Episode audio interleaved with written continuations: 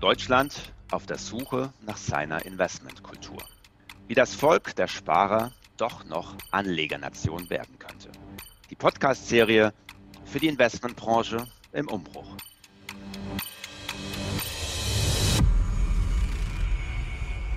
Liebe Cap Insider, das Jahr 2021 beginnt doch hoffnungsfroh. Dass Trump geht, zwar mit viel Polter und Gepolter und bespuckt auf dem Gang aus dem Weißen Haus mal noch kräftig die Demokratie, aber es geht. Das Impfen rollt an, zwar langsamer und irgendwie herausfordernder als gedacht, aber es rollt an. Ja, und dann kommt der Cap Insight Podcast und streut erstmal kräftig Salz in unsere heilenden Wunden. Dem Planeten geht es nämlich nach wie vor nicht gut und ein chronisches und akutes Leiden ist noch gerade in der Investmentwelt nicht so richtig angekommen. Darüber möchte ich heute sprechen mit meinem heutigen Gast. Mein Name ist Markus Hujara, CMO von Cap Insights und ich begrüße ganz herzlich Dr. Frauke Fischer. Schön, dass du da bist, Frauke. Vielen Dank für die Einladung. Ja, Frauke, ich könnte dich ja vorstellen als Inhaberin eines Bio-Kaffee- und Kakaohandels aus Peru oder auch als Gründerin einer Frankfurter Agentur zur Nachhaltigkeitsberatung. Ich glaube, da beratest du, berätst du Unternehmen, Verbände, aber auch die Politik. Ja, dann machst du aber eben auch noch ähm, Forschungsprojekte mit der Uni Würzburg, die du leitest. Ja, und äh, weil das nicht genug ist, bist du seit neuestem auch Autorin. Dein Buch ist ein voller Erfolg. Kein Wunder bei dem wirklich schönen Titel. Was hat die Mücke jemals für mich getan? Aber am liebsten ja, nenne ich dich ja Madame Biodiversität, und darum soll es in diesem Podcast auch gehen. Warum nämlich Biodiversität nicht nur Grundlage des Lebens ist, sondern auch für die Bewertung von Investments eine immer wichtigere Rolle spielen. Zurück zu deinem Titel von deinem neuen Buch. Mückenstiche gehören aktuell, ja zum Glück im Corona-Winter, nicht zum dringlichsten Thema, aber tatsächlich hängen beide Themen, also Corona-Winter und Mückenstiche bzw. Mücken, eng miteinander zusammen. Fangen wir mit den etwas berechenbareren Quälgeistern an. Warum sollten wir hier jetzt und heute Mücken einmal so richtig Danke sagen? Genau.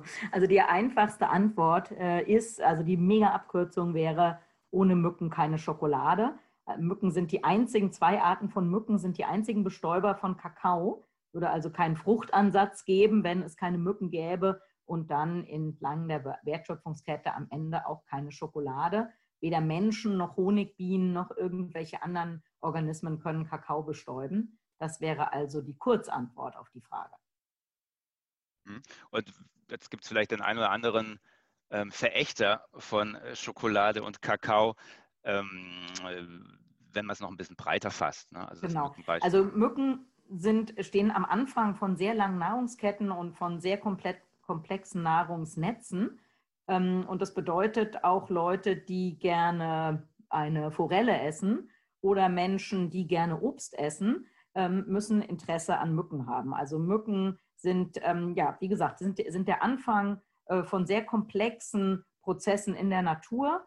Wir können diese Komponente nicht rausschneiden und äh, wenn wir uns am Gesang von Vögeln erfreuen wollen, wenn wir ähm, viel, viel verschiedene Obstsorten essen wollen, wenn wir auch ab und zu mal einen Fisch essen wollen, dann ähm, brauchen wir auch Mücken.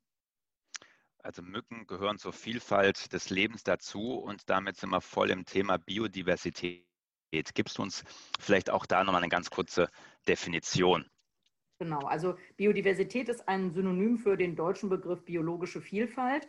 So im allgemeinen Sprachgebrauch wird häufig einfach Artenvielfalt gesagt. Das ist aber nur eine Komponente. Also Biodiversität hat drei.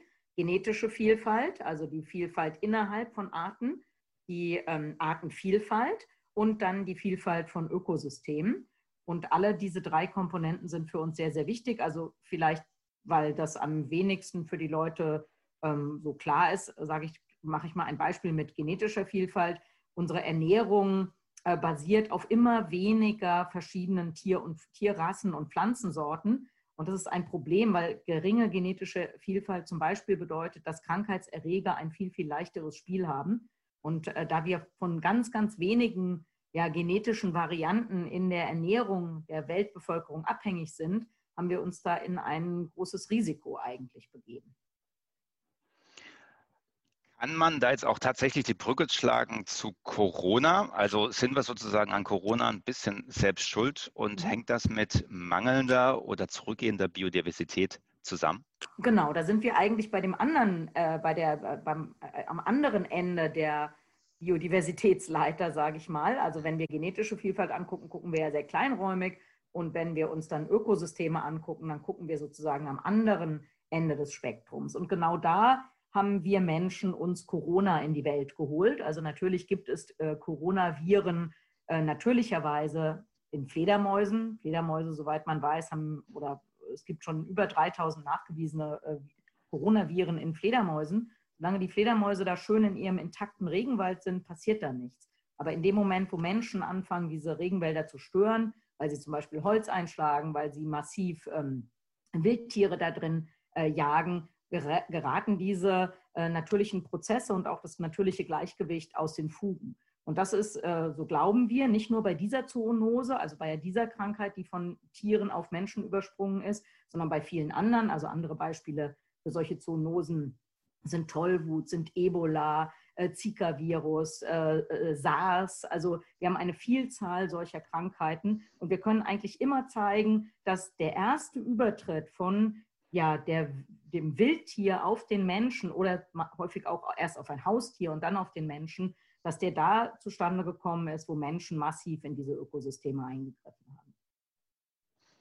Heißt das, dass Corona erst ein Anfang ist, ne, dass wir also genau solche Fälle noch viel öfter sehen werden? Ja, also äh, für uns, äh, also ich, ich spreche uns jetzt mal hier unser, unsere Hörerschaft als äh, Laien an, für uns ist das überraschend. Aber die WHO zum Beispiel, die hat schon 2018 gesagt, ähm, hat sie von einem Disease X gesprochen. Also es wurde eine Krankheit erwartet, die äh, sich äh, pandemische Ausmaße hat, die sehr wahrscheinlich aus China kommt und die sehr wahrscheinlich ein Coronavirus ist. Und jetzt natürlich, wo diese, ja, diese, diese Pandemie ausgebrochen ist, ähm, ist die Wissenschaft äh, schwer aktiv, ähm, das genauer zu ergründen. Es gab vor wenigen Monaten einen Workshop mit den Top-Experten äh, ja, zum Thema äh, Zoonosen, also diese Krankheiten, die von Tieren auf Menschen überspringen. Und die sind zu dem Schluss gekommen, dass es ungefähr 1,7 Millionen Viren gibt, die potenziell auch Menschen befallen können. Schon jetzt sehen wir im Jahr ungefähr fünf neue Krankheiten, die ähm, ja, von, der, von, von Tieren auf Menschen überspringen. Und jeweils eine davon hat das Potenzial, eine Pandemie zu werden. Und deswegen, ja, leider muss man sagen, sind Wissenschaftler sich äh, einig, dass wir jetzt die erste Pandemie hatten, aber vermutlich nicht die letzte. Ähm, es sei denn, wir hören mal auf, so massiv in Ökosysteme einzugreifen. Ja, liebe Kevin Seiter, ich denke, ich habe anfangs nicht zu viel versprochen, indem ich gesagt habe, ähm, dass es vielleicht zu früh ist, um äh, über Hoffnung nachzudenken. Ähm, ja, was können wir ändern? Du hast es schon angesprochen. Wenn wir genau das nicht wollen, was genau. können wir jetzt also, anders machen. Genau, eigentlich ist ja die Hoffnung ist ja sozusagen groß, weil äh, keine Hoffnung hätten wir, wenn wir nicht wüssten, was wir ändern müssen. Also wenn mhm. wir in einer totalen Blackbox agieren würden. Aber das tun wir ja nicht. Wir wissen, ähm, wie wichtig äh, Tropenwälder sind, nicht nur, weil ähm, wir da schön solche Krankheiten wie Corona wegsperren können, in Anführungszeichen, sondern weil sie überhaupt extrem wichtige Ökosystemleistungen erbringen. Landwirtschaft in Mitteleuropa basiert äh, oder braucht ein intaktes Kongo-Becken. Landwirtschaft in Nordamerika braucht ein intaktes Amazonas-Becken äh, in, in, Hinsicht auf ähm, die Erhaltung tropischer Regenwälder. Das heißt, äh, wir, wir wissen eigentlich, was wir tun müssen. Wir müssen diese großen Waldblöcke schützen. Wir müssen insgesamt Biodiversität schützen. Also das ähm, World Economic Forum zum Beispiel schätzt, dass ungefähr die Hälfte des jährlichen Bruttosozialprodukts, also dessen, was Menschen erschaffen, ähm, einen direkten Bezug hat zu Natur. Also etwa die Hälfte unseres Bruttosozialprodukts werden wir einfach nicht mehr erschaffen können, wenn wir weiterhin so massiv in die Natur eingreifen. Das Problem ist eigentlich im Moment eher, dass vielen ja, Akteuren, die diese Eingriffe machen, das entweder egal ist oder dass sie, oder dass sie die Tragweite äh, dieser Eingriffe gar nicht ermessen können und auch nicht sehen, dass sie sich da ökonomisch eigentlich dabei sind, selber das Wasser abzugraben. Ja, und genau deswegen wollen wir jetzt auch einen Beitrag leisten, um auch einfach zu zeigen, welche Bedeutung dieses Thema für uns alle einnimmt, aber eben auch für die Investmentwelt. Und mhm. deswegen äh, an dich, die konkrete Frage, warum sollten sich gerade auch Investoren und Portfolio-Manager, mhm. insbesondere in Sachen Risikomanagement, denke ich, äh, mit Biodiversität beschäftigen? Genau, also erstens ähm, eigentlich schon, bei, weil das, was ich eben gesagt habe, ja jeden betrifft. Also mhm. wir, es gibt kein, egal in welchem Sektor man aktiv ist, es gibt kein wirtschaftliches Handeln, was völlig unabhängig ist von äh, Biodiversität und Ökosystemleistung. Es ist äh, einfach, wenn man seine Wertschöpfungskette genau anguckt, dann endet jeder, egal was er macht, egal ob er äh, Lehrgänge gibt oder ähm, Lebensmittel produziert oder was auch immer, irgendwo gibt es einen Bezug zur Ökosystemleistung. Und wenn man weiß, dass wir ähm, ja, welchen Wert äh, Ökosysteme haben und wie stark abhängig Wirtschaft davon ist, dann ist das ja schon mal ein Thema ähm, für jeden. Und dann gibt es aber natürlich konkretere Zusammenhänge.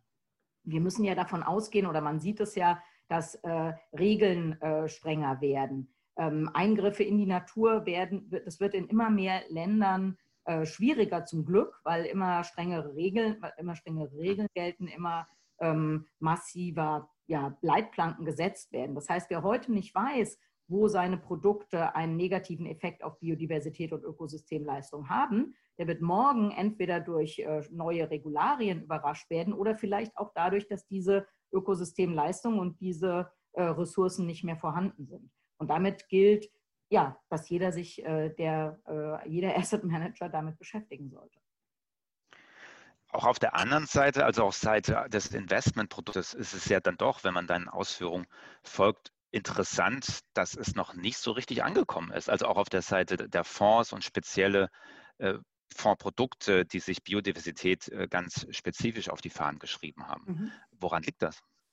Also das, das Problem, was wir dabei haben, ist zum einen, dass wir, dass Biodiversität und Ökosystemleistung häufig Allgemeingüter sind. Das heißt, mhm. man kann sie nicht monopolisieren, man kann andere von der Nutzung und auch von der Übernutzung nicht ausschließen. Und das macht sie natürlich unter Umständen zu sehr schwer handelbaren ähm, Objekten. Wenn ich andere, wenn ich selber investiere in den Schutz solcher Leistungen, aber andere gar nicht ausschließen kann davon, dass sie sie dann übernutzen, äh, ja, ist das natürlich ökonomisch irgendwie eine Einbahnstraße funktioniert irgendwie nicht gut. Das Zweite ist, dass es sehr schwierig ist, Biodiversität ähm, ja in, im, im, übertragenen Sinne eine Währung zu geben. Also wenn wir uns Klimawandel angucken, dann haben wir äh, CO2-Emissionen und ähm, als, als eine Messgröße und wir können alle anderen klimaschädlichen Gase umrechnen in CO2-Äquivalente. Und diese, ein, eine solche Messgröße, die gibt es für Biodiversität nicht. Man versucht es manchmal über Fläche zu machen, aber jetzt kann sich jeder von uns vorstellen, auch wenn er kein Top-Biologe ist, dass es äh, einen Unterschied macht, ob ich einen hochdiversen, einen Hektar hochdiversen tropischen Regenwald im, im Kongo oder im Amazonas habe oder ähm, einen Hektar, keine Ahnung, Fichtenwald irgendwo in Mitteleuropa.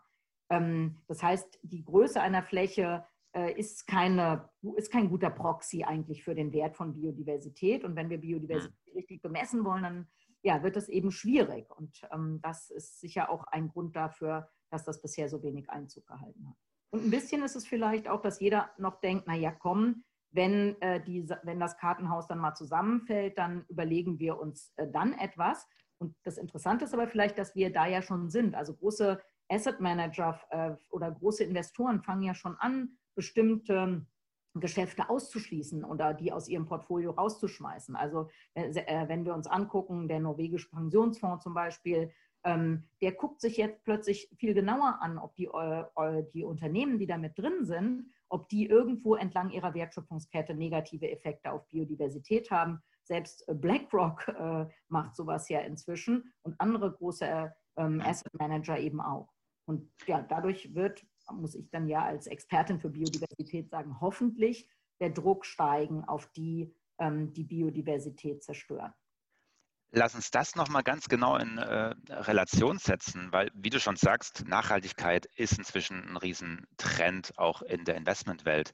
Und es geht eben gerade nicht mehr nur darum, äh, äh Negativlisten zu haben, also Unternehmen auszuschließen, die besonders schädlich auf mhm. gewisse ähm, Natur-, Sozial- oder äh, gesellschaftliche ähm, ja, Systeme einwirken, sondern auch Positivlisten. Also Unternehmen, die auch es schaffen, ein Geschäftsmodell daraus zu machen, zum Beispiel in der Recyclingwirtschaft oder eben auch in erneuerbaren Energien. Also wo es tatsächlich gelingt, zwar mit einem vielleicht idealistischen Hintergrund, aber tatsächlich nicht nur Social Businesses zu haben, sondern äh, Geschäftsmodelle zu bauen, die äh, gut funktionieren und eben auch als Aktienunternehmen gut funktionieren.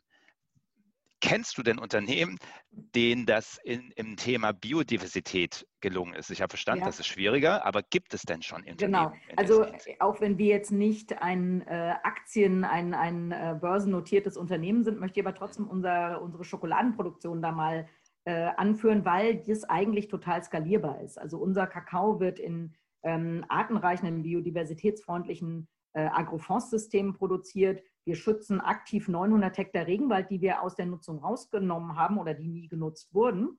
Und jetzt würde man ja denken, naja, das ist ja ein bisschen sehr ähm, ein äh, Gutmenschentum-Ansatz. So ist es aber gar nicht, denn diese, äh, die, diese artenreichen, diese biodiversitätsfreundlichen Flächen haben einen viel besseren, einen viel höheren Ertrag und zwar einfach deshalb, weil eben, da sind wir wieder bei der Mücke, diese Mücken da einen sehr viel besseren ähm, bessere Lebensräume, bessere Lebensbedingungen vorfinden und deshalb die Bestäubungsrate von dem Kakao viel, viel höher ist. Das und, und das sieht man, also große Lebensmittelproduzenten, für die ist Biodiversität tatsächlich ein Thema, weil die alle wissen, egal ob ich jetzt Marmelade oder Kaffee produziere, ähm, eigentlich tut Biodiversität mir gut. Und wir werden das, da glaube ich, dieser Trend wird sich verschärfen. Was, was man ja auch sagen muss, ist, dass wir die letzten, sage ich mal, 500 Jahre einen Frontier Approach gefahren sind. Immer wenn irgendwo Ressourcen verbraucht waren, sind wir in bis dato ungenutzte, unbekannte Welten, ungenutzte Flächen vorgedrungen. Und sowas gibt es heute nicht mehr. Das bedeutet, wir müssen mit den Flächen, die wir haben, auskommen. Wir können nicht einfach nur Flächen vergrößern. Das war sicher auch von vielen Kaffeeproduzenten, von vielen Kakaoproduzenten bislang immer ähm, der Ansatz. Und das können wir in Zukunft nicht mehr machen. Das heißt, wir müssen diese ähm, diese Produktionssysteme irgendwie aufwerten. Und das gilt eben nicht nur für Lebensmittel, das gilt für alle möglichen ähm, Ressourcen. Und du hast es eben schon gesagt, wir müssen ja auch die Investorenseite so ein bisschen sehen. Also vielleicht, ähm, also sagen wir mal so über einen, ja, so, so über den Daumen oder über das Knie gebrochen, kann man vielleicht sagen, ja, der Investor, der will halt eine gute Rendite. Aber es gibt ja auch sehr viele Leute, die zusehends ein Problem damit haben, wenn ihre Rendite, ihre gute Rendite auf äh, ja, Naturzerstörung oder Ausbeutung von Menschen beruht. Und ich glaube, das darf man nicht vergessen, wie schwierig es für solche Menschen ähm, oder solche Anleger wirklich gute Produkte zu finden. Und das bedeutet meiner Meinung nach dann wieder, dass die, die sich mit solchen Produkten jetzt schon beschäftigen, und da gibt es auch erste Ideen zu, dass man zum Beispiel in so einen Fonds nicht mehr nur Unternehmen äh, nimmt, die nichts Negatives machen, sondern dass man vor allen Dingen Unternehmen da reinholt, die positive Effekte haben. Denn das muss man ja vielleicht auch nochmal sagen, wir haben sowohl beim Klimawandel als auch beim Artensterben haben wir ja keine Situation, wo wir aufhören müssen einzugreifen, sondern wir haben, sind längst in eine ja, Schuldensituation geraten. Wir müssen eigentlich Positives machen, sowohl was die Unterstützung von ja, Biodiversität und Ökosystemleistung anbelangt, als auch den, den Klimawandel zu bekämpfen. Und da haben Unternehmen, die sowas machen, einen Vorteil und ich würde, und ich bin mir bin überzeugt, dass auch Investoren oder auch Asset Manager, die sich sowas angucken, eigentlich auf der Suche nach solchen Unternehmen sind. Wenn du den Frontier Approach ansprichst, dann sprichst du natürlich den Tracky in mir an und äh, die Hoffnung, da haben wir wieder die Hoffnung, äh, dass man irgendwann möglicherweise auch ähm, Monde und äh, ähnliches ausbeuten könnte. Aber das führt möglicherweise zu weit für diesen Podcast zum Thema Biodiversität ja. auf unserem Also vielleicht finde ich noch eine Planeten. Sache, das ist eher so ein volkswirtschaftliches äh, Aspekt, aber ähm, das sollte man ja vielleicht auch mitdenken. Was die Herausforderung ist, dass wir im Moment ähm, bei egal welchem Produkt die Umwelt- und Sozialkosten externalisieren können. Und man kann davon ausgehen, dass äh, viele Gesellschaften das in Zukunft nicht mehr so hinnehmen werden wollen. Und das bedeutet, dass ein Druck äh, sich aufbauen wird auf die Internalisierung solcher Kosten. Und dann plötzlich verändert sich ja das ähm, Wirtschaftsgefüge ohnehin. Denn dann sind plötzlich die, die den geringsten ökologischen Fußabdruck haben oder die den positivsten Effekt haben, plötzlich extrem viel wertvoller, weil, weil sie auch viel, viel wettbewerbsfähiger sind als die, die das anders machen. Und das ist, ähm, wäre jetzt Tagträumerei, wenn ich behaupten würde, wir sind, stehen kurz davor, unser Wirtschaftssystem so umzubauen. Und das ist nur noch eine Frage von Tagen, Wochen oder Monaten, bis das passiert. Aber das sicher nicht. Aber wir sehen einen Druck darauf hin. Und äh, da ist sicher jeder gut äh, beraten, der sich jetzt mit dem Thema schon beschäftigt. Also ich denke, wir können festhalten, Anfang 2021 ist der Biodiversitätsfonds noch ein Trend, der besetzt werden möchte. Was wir aber durchaus schon haben, sind ja zumindest die SDG-Fonds, also Investmentvehikel, die sich direkt auf die Sustainable Development Goals der UNN beziehen. Das sind ja, da ist ja einiges dabei bei den SDGs. Welche dieser SDGs oder in welchen steckt denn eigentlich schon Biodiversität mhm. drin? Also es, steckt tatsächlich fast in allen Biodiversität. Also es gibt mhm. zwei, die explizit Biodiversität zum Thema haben, nämlich einmal äh, Schutz des Lebens äh, in den Meeren und Schutz des Lebens an Land ähm, oder im Wasser und an Land. Das sind also diese beiden SDGs. Aber andere auch, wenn wir da, also ähm, ich, ich komme nochmal auf dieses Kakao-Thema, also SDG 1, äh, Hunger und Armut bekämpfen. Ich weiß jetzt die Nummer nicht auswendig, aber äh, auch da spielt Biodiversität ja eine Rolle. Also dieser Anbau von Lebensmitteln, jetzt in unserem Fall Kakao, in diesem Agrofondsystem, der bedeutet ja zum Beispiel, dass die Bauern einen Teil der Fläche für Cash-Crop-Produktion haben, aber auf einem anderen Teil ja auch ähm, Produkte für sich selber anbauen, sei es Lebensmittel oder, oder Nutzholz oder was auch immer. Und ähm, das bedeutet, dass die Armut dieser Menschen, äh, also oder dass die eben nicht arm sind, weil die eben äh, ja so vielfältig auf derselben Fläche produzieren. Und diese, und das ist eben auch dann möglich, wenn man Biodiversität und Ökosystemleistung berücksichtigt. Denn nur auf solchen, ja, diese, äh, diese diversen Flächen sind extrem produktiv.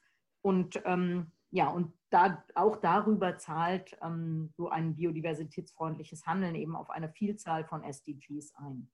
Hm. Also ich denke, es wird deutlich, dass die Zusammenhänge bei diesem Thema unglaublich wichtig sind. Ne? Und da braucht man eben auch diese Kompetenz. Jetzt ist die Investmentwelt ja oft so, dass wenn sie einen Trend erkennt, dann eben da auch reingeht, relativ opportunistisch und die Themen besetzt und äh, Produkte dementsprechend anbietet. Ich habe es anfangs erwähnt, du bist ja auch beratend tätig, nicht nur in der Politik, sondern eben auch beim ein oder anderen Investmenthaus. Wie zufrieden bist du mit dem Wissen und dann eben auch der Ernsthaftigkeit? Mit denen eben auch gerade die nachhaltig orientierten Produkte im Investmentbereich auf den Markt kommen. Mhm. Also ich bin da natürlich nicht so, ich bin da nicht so zufrieden mit. Äh, das mhm. liegt vielleicht ja auch, dass ich von, aus einem, von einem als Wissenschaftlerin auch von einem sehr hohen Niveau komme. Aber ich glaube, da, ähm, also ich war neulich bei einer großen Bank und äh, habe da zum Beispiel mal die Ergebnisse des ähm, Global Risk Reports des World Economic Forum vorgestellt. Und wenn man sich das anguckt, dann sieht man, dass die vier größten Risiken in Hinblick auf Eintrittswahrscheinlichkeit und negative Effekte, die wir als Menschheit, äh, ja, vor denen wir stehen, dass die alle einen Bezug zur Biodiversität haben. Die ähm, übertreffen die, einen, einen, globalen Ausfall des Internets, äh, Cyberattacken, selbst den, den Einsatz von Massenvernichtungswaffen ähm, übertreffen sie. Und äh, jetzt habe ich da zum Beispiel diesem ja, MD, habe ich das alles schon äh, gezeigt. Und beim Rausgehen sagt er zu mir, ja, das ist ja interessant, was Sie mir da erzählen über Biodiversität, aber wissen Sie, ich habe tausende von Themen. Und da muss ich sagen, sorry, aber Sie haben nicht verstanden, was Ihre Themen sind. Und ähm, genau, das ist jetzt vielleicht ein sehr krasses Beispiel. Und ich glaube ähm, aber auch, dass viele Menschen, die sie, also ja, also was, was, was mir fehlt, ist ähm, ganz klare Indikatoren dafür, was Unternehmen leisten müssen, die in ein Portfolio aufgenommen werden, das sich dann am Ende äh, als SDG-Fonds oder Nachhaltigkeits- oder äh, Green Bond oder was auch immer bezeichnen kann. Also ich glaube, da sehe ich große Schwächen, dass die ähm, auch diese, diese Fondsmanager sich eigentlich zu wenig darüber Gedanken gemacht haben, okay, was ist denn der Indikator dafür? Was muss denn ein Unternehmen äh, leisten, damit, äh, damit es berechtigt ist, in meinen Fonds aufgenommen zu werden? Und einfach zu sagen, da muss man wieder sagen, Papier ist geduldig, wenn ich einfach sage, ja, das muss irgendwie, darf kein SDG verletzen. Ähm, ja, das ist, äh, also wenn man nicht klare, messbare Größen anführt, dann bleibt das ähm, doch sehr, sehr vage. Unterm Strich, liebe Frauke, heißt es, dass die Branche noch sehr viel zu lernen hat ne, von Experten wie dir und anderen, gerade auch was das Thema Biodiversität anbelangt und wie es dann eben auch in Investmentprozesse und Auswahlprozesse zu übertragen ist, ne, dass das Wissen eben ähm, internalisiert wird. Ähm, kann das so eine Art Appell von dir an die Branche mhm. sein? Genau, also wir müssen ja äh, konstatieren, dass wir zwar wissen, dass wir ein Problem haben, aber dass wir insgesamt eigentlich sehr wenig wissen. Also wir wissen noch nicht mal genau, wie viele Tier- und Pflanzenarten es auf unserem Planeten gibt. Das wissen wir noch nicht mal ungefähr. Also wir haben ungefähr zwei Millionen Tier- und Pflanzenarten beschrieben. Die niedrigsten Schätzungen sind, dass es 8,7 Millionen gibt. Die häufigst benutzte Schätzung, dass es vielleicht 15 Millionen gibt. Die höchste Schätzung liegt, ich glaube, bei 10 Billionen Arten, weil es zum Beispiel viele verschiedene Viren oder äh, Bakterien noch gibt, die wir da noch entdecken werden. Ähm, und wir müssen sagen, wir wissen deswegen genauer, wie viele äh, äh, Sterne es in unserem Sternensystem gibt, als dass wir wissen, wie viele Tier- und Pflanzenarten es auf unserer Erde gibt. Während wir diesen Podcast gemacht haben, sind vermutlich zwei Tier- oder Pflanzenarten für immer von diesem Planeten verschwunden. Es kann sein, dass es, für, dass es zwei Arten waren, die unwichtig waren, für uns zumindest. Es kann aber auch sein, dass da Arten dabei waren, die äh, gewusst hätten, in Anführungszeichen, wie man super CO2 spart, wie man den Coronavirus bekämpft oder ähm, ja, wie man Krebs äh, eliminiert. Wissen wir leider nicht. Ich denke, ein schönes Schlusswort, ähm, in dem wir Biodiversität erhalten, tun wir etwas für uns als Menschen. Ich hoffe, das wurde klar in diesem Podcast und ich möchte schließen mit den letzten Worten äh, von deinem Buch. Und da sagst du nämlich, ne, und du bist recht hoffnungsfroh, dass wir vieles auch hinbekommen werden und hoffst, dass am Ende des Tages nicht die Mücke irgendwann fragen muss, was hat der Mensch je für mich getan? Frauke, vielen Dank, lieber Kevin Insider. Bis zum nächsten Mal. Ich bedanke mich.